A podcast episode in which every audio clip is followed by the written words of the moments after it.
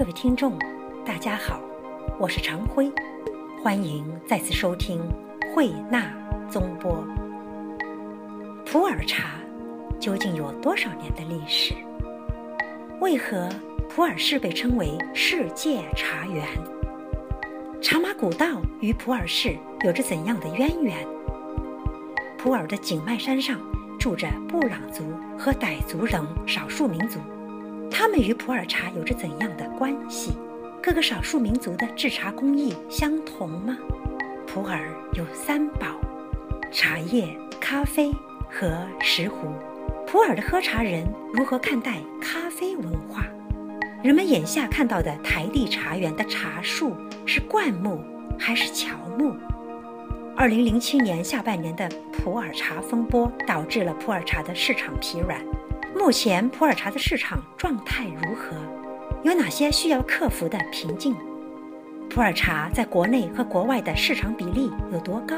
今后如何发展？就这些问题，惠纳宗波采访了普洱市茶叶局的包中华老师。包老师您好，哎，你好，包老师，谢谢您作为我们嘉宾接受我们采访。包老师，您是普洱茶专家，您来自普洱是吗？是的，来自普洱。能否请您为我们的听众介绍一下普洱这个地方为什么叫做世界茶园？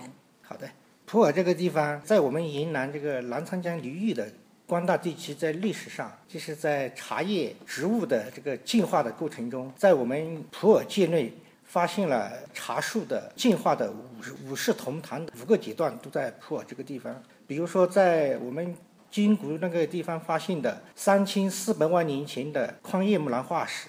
这个在茶学界呢被称为是茶树的第一始祖，然后在我们景东发现的中华木兰化石，至今有两千五百万年。中华木兰化石的，就是茶树活得最原始的化石类了，它有两千五百万年历史了，它被称为茶树的二始祖。在我们普洱这个地方有一百一十七点二万亩的野生茶树。其中代表性的就有正源县的两千七百年的世界野生茶树王，野生茶树被称为茶树的第三始祖。第四始祖呢，就是有我们在澜沧邦外发现的过渡型大茶树。过渡型大茶树就是说茶它它的茶树的特性呢，叶花生殖系统呢是具备野生茶树的性状，然后它的营养器官就是它的叶子、它的根茎是栽培型的。所以我们茶学界的专家就把它定名为过渡型的，它是证明茶树从原始野生型的向栽培型过渡的有特别有力的证据。它被茶学界称为茶树的第十始祖。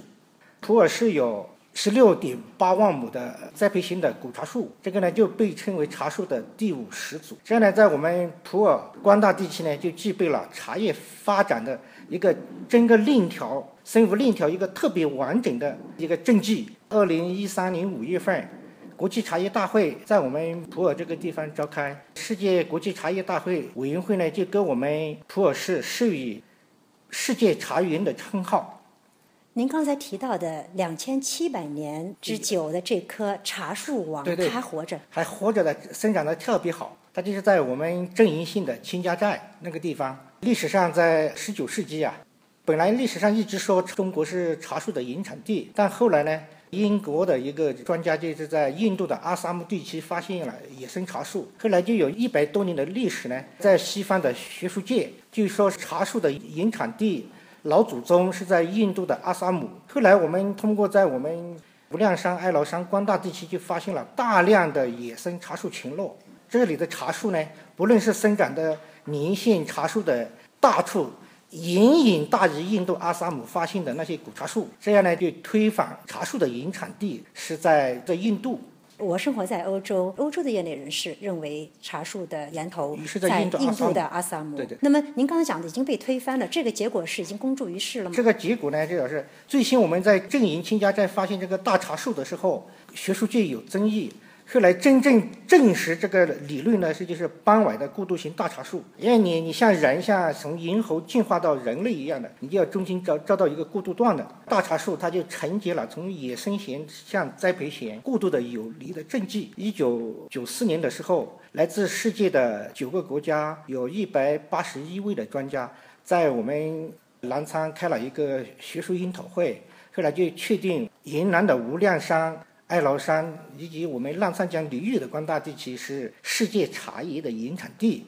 真正授予这个牌匾的是二零一一三年的国际茶叶大会上，国际委员会授予的这个牌匾。所以在现在呢，就是世界茶园在普洱，这是尘埃落定的，是已经没有什么过多的争议了。那么普洱它作为世界的茶园，我相信它与茶马古道有着千丝万缕的历史渊源。能请您为我们听众讲一讲他们之间的关系吗？这个茶叶跟茶马古道，应该说先有茶叶才有道，只有茶叶的贸易了。茶叶需要马帮拖到外面去，最后慢慢的就形成了茶马古道。普洱茶呢，是为什么叫普洱茶？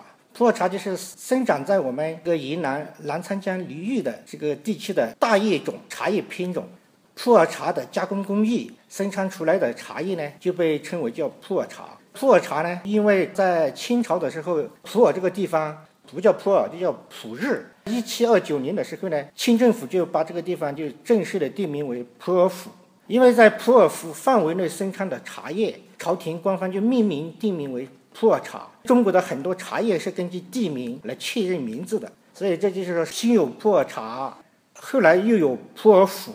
有了普洱府以后呢，生长在普洱府范围内的茶叶呢，才定名为普洱茶。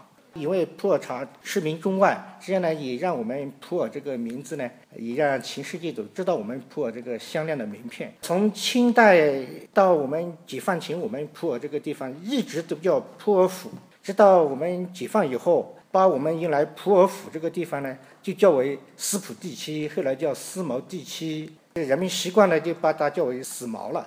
过去我们普洱府这个地方呢，它的区域很大，它包括今天的西双版纳。西双版纳也是到六十年代才划出去到单独成立的。到二零零七年的时候，我们现在的普洱市啊，就向国家申报了，就是要把我们过去的思茅市更名为普洱市。这呢不是不像媒体或者其他人说的，呃，是因为普洱这个名名字好，就改为普洱，是恢复我们原来普洱府应该。它历史沉淀的这个名字，它不是新叫的，是恢复掉的，恢复更名的，对。恢复了原来的。呃，原来的本名就是叫普洱府嘛。茶马古道跟普洱。茶马古道在我们古道在中国呢是是一个交通网络，所以说过去呢我们。在这个九十年代以前，我们学术上还没有这个茶马古道概念。过去呢就叫什么呃银茶古道，或者就叫就叫古道了。九四年的时候呢，我们云南大学的几个学者呢就考察了我们这个茶与古道之间的一些内在联系以后呢，就提出了茶马古道这个概念。茶马古道呢以我们普洱过去的普洱府所在地现在的宁洱县这个地方为茶马古道的起点，它主要的有五条路。就是其他细小的那个道路就呃我就不不讲了嘛。第一条大道呢就是叫做普洱到北京的叫金光大道、金马大道。然后第二条著名的茶马古道呢，是从普洱过景东到大理到丽江，然后呢到达西藏的拉萨，然后再联系到欧洲的一些地方出去了。所以这一条呢就叫滇藏大道。金光是茶马大道和和那第二条呢，就是叫滇藏，哎对，就是从我们云南这个地方到西藏的。第三条古道呢，是从我们宁洱这个地方通过澜沧，最后呢到达老挝那边，然后呢一直到达这个越南、马来西亚，这是一条古道。第四条古道呢，就是从宁洱这个地方。到了死毛以后呢，再到我们现在的江城县。到江城县以后呢，就通过离心江，顺着离心江下去，也会到了越南的莱州。莱州以后呢，就顺着这个离心江下游叫红河吧，到了关西的那个防城港，然后就进入到太平洋，最后就把我们普洱茶呢运到了香港啊、澳门啊、日本、韩国。这是一条最便捷的道路。在十九世纪末期，一直到抗日战争期间，这条路呢，应该说还是普洱茶走向世界的一条很重要的通道。这几条道都是从这个十九世纪末期开始吗？不是不是，其他的那些古道的都是有上千年的历史，上千年历史。哎，就是这条路呢，就是它后来有船运以后，因为像那个像越南、老挝、缅甸这个成为法国人殖民地以后，它的一些交通啊之类的方便以后，就这个江城这出去呢，到越南莱州这个，它那个时候有货轮了，所以它的交通上就特别方便便捷。所以这条路呢，我们就把它称之为茶马古道连接海上丝绸之路的交通要道。还有一条路呢，就是从我们宁洱。到我们现在的思茅区，然后再到这个西双版纳的义乌，然后呢一直到老挝，也到新加坡一带出去了。所以是五条主要的茶马古道，在上千年的历史里面，就把我们普洱茶源源不断的拖到世界各地去，所以就成就了我们这个地方的茶叶，让世人所共知。大家都知道，这个普洱茶从历史上来看，它是乔木类的。大叶茶是吗？是的，是的。但是现在我们，比如今天咱们参观了一些茶园，看到的是灌木一般的台地茶。我们怎么去看待这个变化呢？就是说，从茶树的本来的那个分类，它就是属于乔木型的茶树。古人种的茶树，事实上都是一个乔木型的状态存在的。但是到了我们解放以后，为了提高茶叶的产量，或者说便于耕作以后呢，就把茶叶呢进行一种规范。很密制化的种植以后呢，我们就把它称为台地茶，或者说是现代茶饮。这个茶叶呢，你种下去以后，它种到一定高度以后，你就要把那个茶叶的茎端掉以后，它就没有株干了，慢慢就形成一个丛状的。就从外表上看呢，它就变成一个不是乔木，就变成灌木型的。但茶叶呢，它本性是大乔木树。现在呢，就很多在喝普洱茶的人呢，就对这个茶叶究竟是乔木还是灌木呢，争议很大。茶树是乔木的，但是呢，对茶叶呢分类呢，有的地方呢就是把那个有一定历史粘性的这个大茶树呢，有的地方过去把它叫做什么大茶树、乔木茶树、呃古茶树叫的很多，这样呢跟外面的人呢分辨不清楚。布尔士呢从零六年开始，个做这个走进茶树王国这样写了一本书，就对前世的这茶树资源进行普查的时候，就把这个。茶树种植的年限在一百年以上的归为老茶树，也就叫我们叫的古茶树。所以说，现在我们整个去年开始吧，我们整个云南省为了统一这个一些茶叶的学术上的名称呢，各个地州也在进行茶树的资源的普查。现在呢，对那个过去的什么老茶树、大茶树、乔木茶树，我们把它全部通称为古茶树，茶叶就叫古茶叶。包老师，普洱茶分生茶和熟茶，嗯，能不能请您为我们介绍一下这个普洱茶的制作工艺？普洱茶呢，刚才说了，就是说它是在我们澜沧江流域的大叶种的茶叶为原料，通过采摘回来的新叶进行微雕，然后杀青、揉捻，最后呢用太阳晒干以后，就变成了普洱茶的晒青毛料。通过晒青毛料以后呢。你就可以把它分为普洱的生普、熟普。生普就是用太阳晒干以后的晒青毛料，通过重新加工工艺以后制成一定的形状，可以做成什么装、冰、坨之类的。这样呢，我们就把它这一类的茶叶通称为普洱生茶。它和绿茶有区别吗？嗯，应该说绿茶跟这个普洱茶饮料呢。呃，严格说是有区别的，就是说，一般来说，绿茶它是通过高温杀青，一般茶叶里面的什么氨基酸、茶多酚之类的对人体有用的这些有效成分就杀死掉了。这一类呢叫做绿茶，像很多绿茶的保质期就是只有两年左右。普洱茶呢，就是它是晒青的过程是用阳光或者是低温烘焙的。这样呢，它的茶叶里面的那个所有的物质是一个活性状态的，它具有后发酵的这样一个功能存在。所以说，普洱茶呢保质期就很长。熟普呢，就是说用我的晒青毛料，通过人工加水以后呢，在一定的湿度、温度、时间内把它快速发酵成熟茶。一般发酵熟茶呢，要根据天气情况，一般在个五六十天就发酵完了。那么就是说，熟茶跟我们一般意义上所说的人工发酵的熟茶。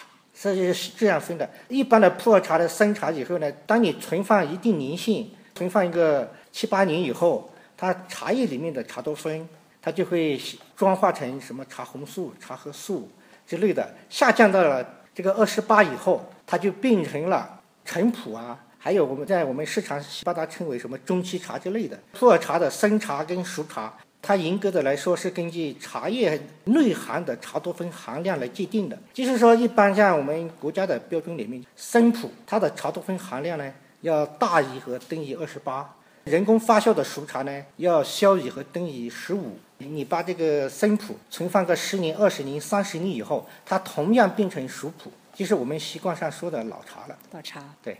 包老师，这云南呢是少数民族的聚居区哈，比如说它的景迈山上面住着布朗族，还有呃傣族，像这些不同的少数民族，他们在制作普洱茶的时候，茶艺上是不是也有区别呢？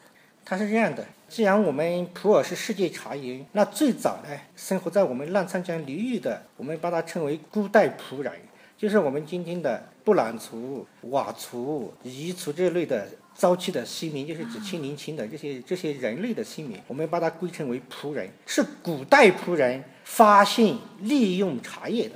后来我们仆人就分支为不同的民族，不同的民族分支以后呢，对茶叶加工的工艺，特别是茶叶的拼饮的文化是不同的。至于说现在我们在茶叶的加工的那个工艺上呢，跟民族呢倒是关系不大。但是我们偏远文化呢，不同的民族就有不同民族的茶艺。打个比方说，就像我们大理那个地方就有大理白醋的三道茶。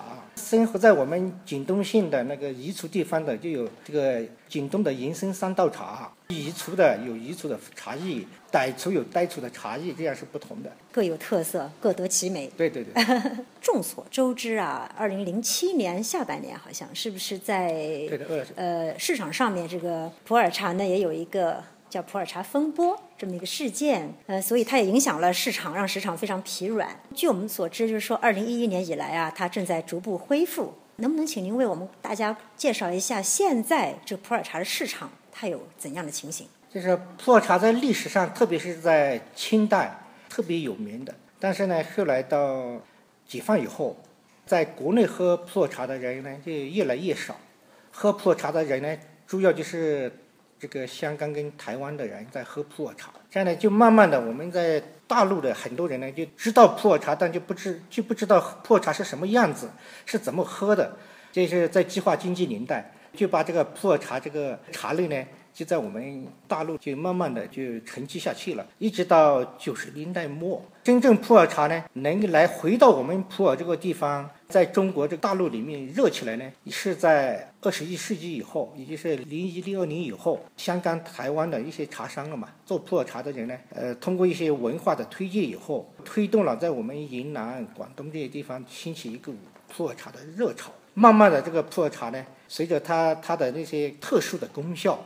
以及它的特殊的价值被人们越来越重视。到零四零四年、零五年、零六年的时候，普洱茶呢就被人们操作的很厉害。特别是普洱茶价格最高的时候呢，就是到了零七年的上半年春茶的时候。那个时候，那个应该说普洱茶的知名度是特别大的。当然，到零七年下半年以后呢，由于媒体啊还有多方面的因素，就普洱茶下降的很厉害。在历史上，人们就称为零七年普洱茶风波。普洱茶风波下去以后呢，到零八年、零九年、一零年，一直呢在调整普洱茶这个市场。到一一年以后，普洱茶走到低谷以后呢，就进行了重新的洗牌，然后呢价格逐步回升。到了二零一三年，包括今年的上半年，应该说普洱茶已经恢复了零七年以前的这样一个价格。但是呢，就是任何一个产品，它的市场波动都有一个自身发展的一个规律性的东西，可以这么说吧。零二零三年开始吧，就普洱茶逐步逐步增高，然后到零七年以后到达一个峰值，然后呢就风波以后就下跌下来，下来以后呢，零八年调整以后，从零一零年又上升到了一三年以后，现在一四年呢又进行一次普洱茶的一调整期。现在呢，不能谈风波，只不过说对一些普洱茶的个别的一些品牌、一些名茶商被部分的商家抄抄的太高了以后，就是价格有点太离谱以后，这样来进行一个调整。所以在很多茶茶界的人呢，就认为是说，二零一四年的下半年开始进入一个茶叶的一第二轮的适度的调整期。我我的理解也很正常，因为任何一个商品不管怎么好，它不可能一直向上走。走到一定程度，要进行适当的调整。普洱这个地方，它不仅有茶叶，还有咖啡。大家都说普洱有三宝，第三宝是石斛。对对对。那么我想知道，这个喝茶的人他怎么看待咖啡文化？其实茶叶和咖啡这两种文化呢，它是不冲突，是相融的。普洱咖啡，它在中国的咖啡，我们普洱市占了近百分之五十的量，就说中国。最大的咖啡生产地就是在小粒种咖啡，就是在我们普洱这个地方。像星巴克啊，还有那个雀巢，每年都要到我们普洱这采购一万多吨的咖啡。咖啡是一个外来的文化，但是我们在我们中国大陆里面呢，很多人在接受普洱茶的同时呢，对外来的咖啡文化是很接纳的，就是很很欢迎两种文化是相通的。特别是一些年轻人，很时尚的年轻人喜欢喝咖啡。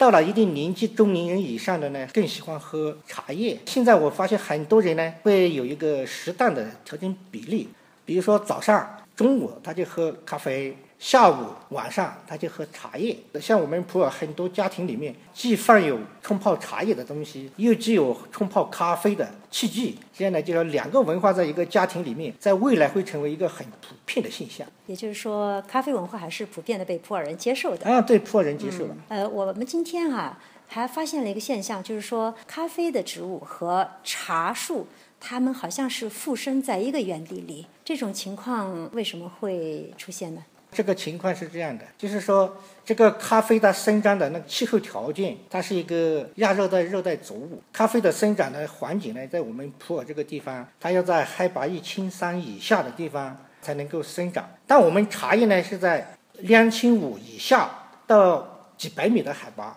就说茶叶的生长的那个适应性特别广。这样呢，咖啡的生长，你今天看到的地方就是在一个一千一、一千二的海拔里面。这样呢，就是两种植物在它相适应的环境里面，都能够很好的生长。现在我们普洱这个地方，为了更好的保护原始生态啊，保护我们的森林，要提高土地的利用率，就在一些茶地里面就监控的套种部分的咖啡。套种以后呢，因为咖啡呢，它的树冠更大一些，对茶叶呢，具有一个遮阴的效果。另外呢，就是。这两种作物呢，采摘的时间、季节是不同的。就像现在我们劳动力特别紧缺嘛，很多年轻人都出去外面了，在家人不多，从事劳动的。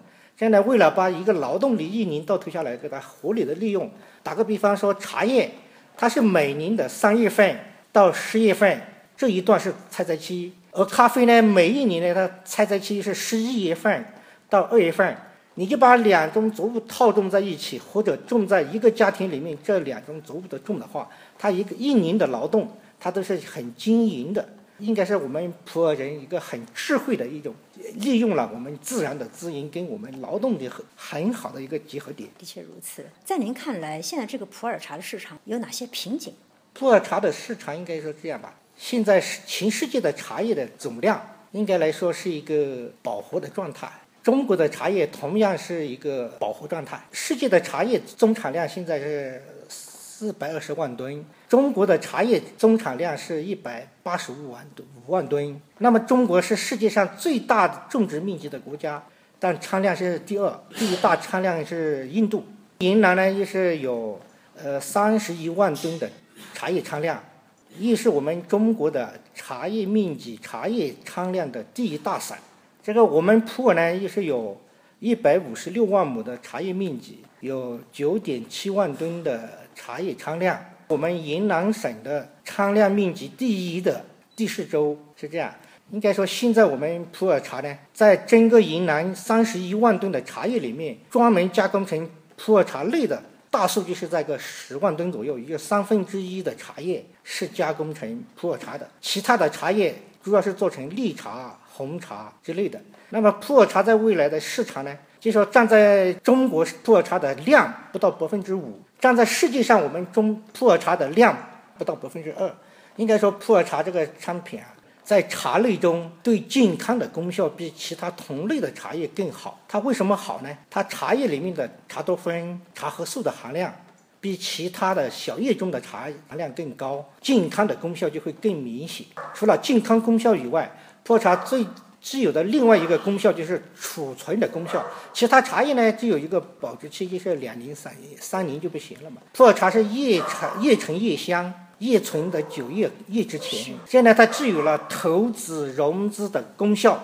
今后很长很长一段时间，无论是在国内还是在国外，都具有一个非常好的前景。但目前它存在发展上存在一个大的瓶颈，就是说普洱茶总体上现在大的品牌很少。就像我们知道的比较多的，就是什么大益啊之类的，在中国在世界叫得香的品牌，有知名度的企业呢很少，就是南昌古茶公司啊之类的，可能外面比较认可。那就是说，我们好的产品就没有什么大的品牌，这是我们这个整个茶叶普洱茶的一个最大的瓶颈。我刚刚听您说，这个世界上看它的比例只占了百分之二，哈，就销售市场。特别希望你们能够很快形成一些比较好的、具有世界影响力的品牌啊！让我们都祝福普洱茶，希望它更好的走向世界。谢谢您接受我们的采访，谢谢包老师，谢谢。好，谢谢谢谢。茶是普洱的灵魂。普洱是一座被普洱茶浸泡着的美丽边城，它湛蓝的天空沁人心脾，它超过百分之八十的森林覆盖率，更让人如入天然氧吧，流连忘返，乐不思蜀。正如普洱的拉祜族年轻人唱出的：“因为单纯，所以快乐。在普洱的日子，是看一方蓝天，品一杯好茶。”纯美如斯，快乐如此的日子。听了巴老师的讲述，我们可以说，普洱境内距今三千五百四十万年的宽叶木兰化石，还存活着的两千七百余年的世界野生古茶树王。一千八百余年的过渡型古茶树，以及眼下全市一百二十万亩野生古茶树群落和十八点二万亩的栽培型古茶园，都在宣称着这座在二零一三年被国际茶委会授予世界茶园的城市的名副其实。各位听众，今天的节目到此结束，感谢收听，我们。下次再会。